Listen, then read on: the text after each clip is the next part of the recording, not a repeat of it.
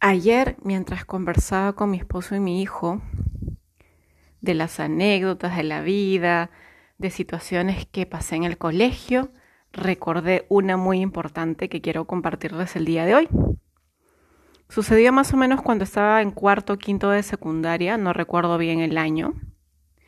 Yo me sentaba con una amiga que, fue una de mis mejores amigas y todavía lo sigue siendo, aunque ya no está tan cerca de mí.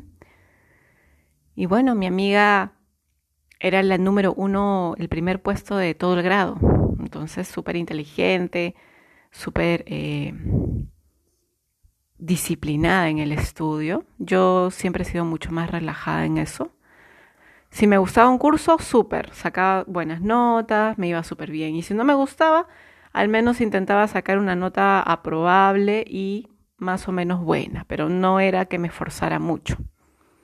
Así fue que estábamos en el curso de física y estábamos este, haciendo un examen. Yo tengo un orden diferente. Yo les había comentado en anteriores audios que yo tengo una dislexia leve. Entonces mi orden no es igual al orden de las personas, digamos, de la mayoría. Y eso a veces puede jugar en contra, sobre todo cuando tienes profesores o maestros que son bien parametrados y que quieren las cosas en un orden específico. Bueno, yo había desarrollado el examen en una hoja aparte y luego lo copié, pero lo que puse primero fue el resultado y luego hice el proceso de cómo era el resultado. Fue así que bueno, presenté mi examen, me, me, saqué creo que 16 o 17, a pesar de que mi examen estaba bien. Cuando yo voy a preguntarle a la profesora, ella, pensando que yo me había copiado de mi amiga, me dijo que no, que estaba mal, que porque yo había puesto primero el resultado y no había puesto primero el desarrollo. Y me miró con cara como que si yo me hubiera copiado de mi compañera. Yo lo sentí. No me lo dijo, pero yo lo sentí. Entonces en el siguiente examen, la profesora nos separa. Nos separa de, o sea, estábamos, nos sentábamos juntas y nos separa. No recuerdo si fue solamente a nosotras dos, pero no lo hizo con todo el mundo. ¿Sí? Entonces me separó, yo me di cuenta en ese momento que la profesora quería verificar sus sospechas, que era que yo me había copiado de mi compañera, porque ella era primer puesto. Bueno, como no me había dicho nada directamente a mí, y aparte era la profesora, yo siempre he sido respetuosa de la ley, de, de, las jerarquías. Entonces, nada, yo dije, bueno, voy a hacer mi examen, como, como siempre. Y como me gustaba ese curso, digamos que las fórmulas me las sabía. Llegó el día de entregar el examen, ¿no? nos devolvieron el examen y yo había sacado 20 y mi compañera había sacado creo que 19 o 18 porque parece que había cometido algún error. La profesora cuando me entrega el examen, me lo entrega y me, y sorprendida, ¿no? Me, me entrega el examen y me dijo, Caldas, este, se nota que te gusta el curso y no sé qué. Entonces yo la miré como diciéndole, ah, te diste cuenta que me habías juzgado mal. Claro, no le dije nada, pero la miré de una manera como sintiéndome orgullosa de mi logro. A partir de ahí, la profesora ya no nos cambió nunca más de sitio porque sabía que a las dos nos gustaba el curso. Yo la verdad, como les digo, en ese momento no le di mucha importancia porque yo sabía, yo sabía quién era, yo sabía que si a mí me gustaba yo lo iba a hacer bien, así me sentara con ella o me sentara en otro lado y que era normal que alguien pensara de que si te sientas junto al primer puesto probablemente en algún momento puedas copiar. Ahora, yo jamás copié en el colegio, no sabía copiar. Yo era de las personas que si sabía respondía y si no sabía no respondía o respondía a cualquier cosa, pero no era de abrir un cuaderno, de ver, de plagiar, de oye, pásame la respuesta, no. No, porque en realidad mm, para mí no era importante.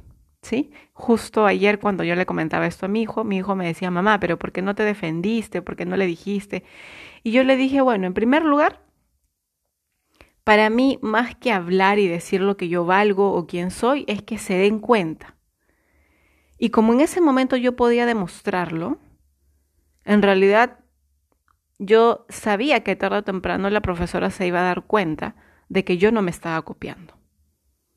Era peor que yo le dijera, ay profesora, ¿usted qué cree que yo me estoy copiando? Y, crear un conflicto y de repente generar una predisposición de que la profesora me tuviera desconfianza, más, más de repente fastidio por yo haberla enfrentado, yo opté por entender la situación y el contexto. Claro, ahora lo veo así, definitivamente. En ese momento simplemente actué de una manera como de perfil bajo, como, ok, cámbiame de sitio, bájame los puntos, pero yo te voy a demostrar que igual lo voy a hacer bien, que no necesito a nadie a mi costado para poder sacar una buena nota. Y yo agradezco el haberlo manejado así porque a partir de ahí la profesora me, como que me gané su respeto, que tampoco era que lo quería. Yo no quería su respeto, simplemente quería que me dejara tranquila. Y sí, me dejó tranquila, me gané su respeto, nunca más me volvió a molestar. Mi nombre es Eiko Caldas, yo soy especialista en autoconocimiento y desarrollo personal. La pregunta que te hago aquí es, ¿te ha pasado algo similar? ¿Que alguien te ha prejuzgado? Que han pensado que en algún momento has hecho algo que no hiciste y que en ese momento lo sentiste injusto, pero con el tiempo las personas se dieron cuenta de quién eras y lo que valías?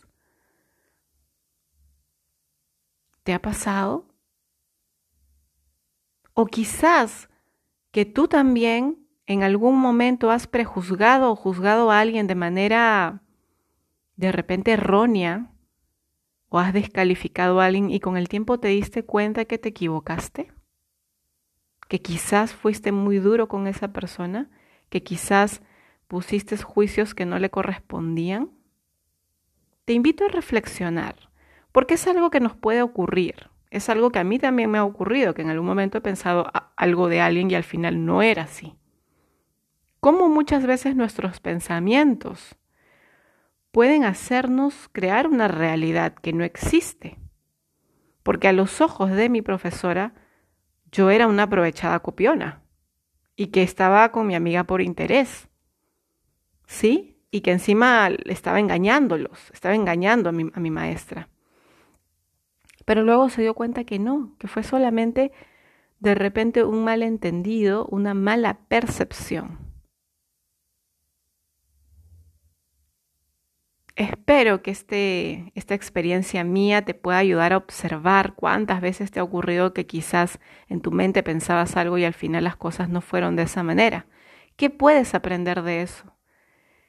Quizás verificar la información, como lo hizo mi maestra. De alguna manera ella verificó, quería tener pruebas. Pero se dio con la sorpresa que lo que ella pensaba no era. ¿Cambió su actitud? Claro que sí sé lo que valía. Yo sabía lo que valía. Y sé lo que valgo. Y eso es un punto a tu favor. Que tú sepas quién eres es el poder más grande que puedes tener. Porque cualquiera puede hablar mal de ti, porque para hablar mal de alguien no se necesita ni siquiera sentido común. Ni siquiera se necesita ser buena persona. Al contrario, el hablar mal de alguien es lo más fácil del mundo. Es lo más fácil.